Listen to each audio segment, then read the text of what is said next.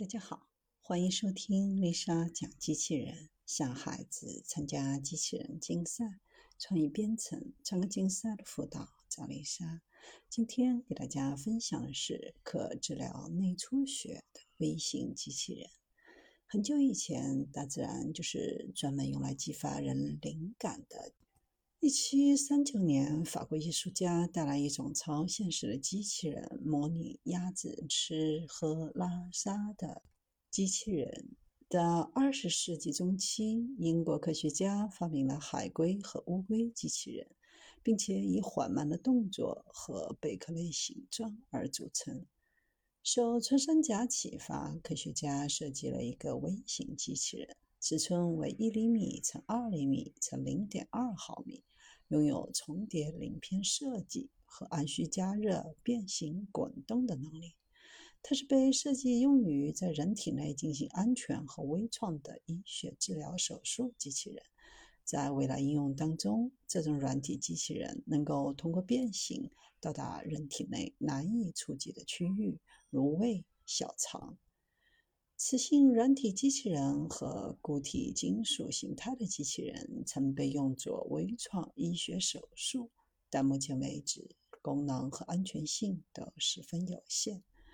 自然界的穿山甲外壳是由被称为角蛋白的有机骨骼组成，有很强的保护作用，却没有攻击性。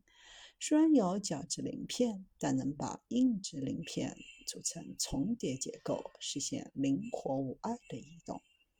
当机器人暴露在地平磁场中，可以操纵它卷起并四处移动。当卷起时，设备可以将药物等颗粒输送到体内的目标位置。当暴露在高频磁场时，可以加热到七十摄氏度以上，用来治疗内出血、清除肿瘤组织和治疗血栓。这不是科学家第一次转向大自然来开发微型机器人。已经开发出受毛毛虫启发的设备和一个以奇塞曼为模型的设备，但这款机器人的特别之处在于，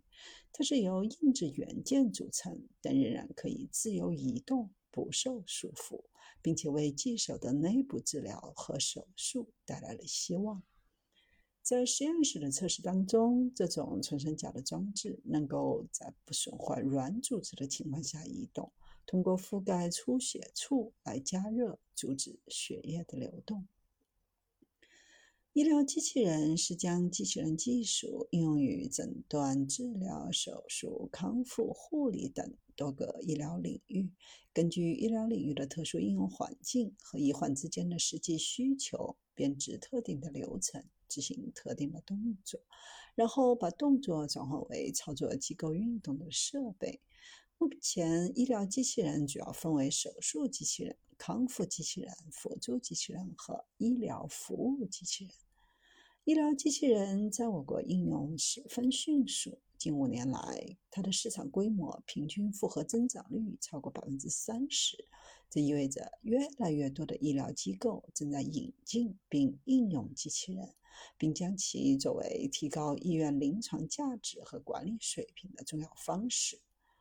近年来，外科手术不断微创化、精准化。与传统外科手术的模式相比，医疗机器人被用在狭小的手术空间内，能够实现精准操作。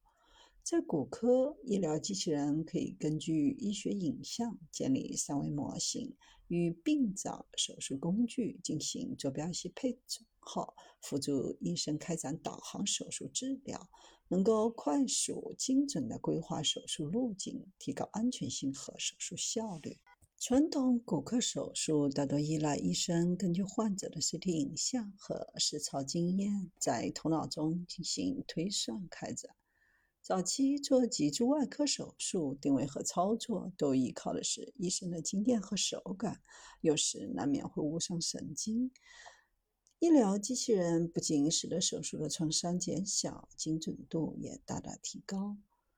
医疗机器人正处在快速成长的过程当中。当前，世界先进医学融合机器人、大数据、新材料等先进制造技术，正在加速推进医学工程进入智能医学时代。比如，有系统是由医生操作台、患者手术台、图像平台组成，采用主从式遥操作技术，实现医生远离手术台并坐姿操作的手术方式。结合机器人技术的优势，实现更微创伤、精准、稳定、安全的手术操作，更广泛的用于泌尿外科、妇科、胸外科以及普外科等各类外科手术。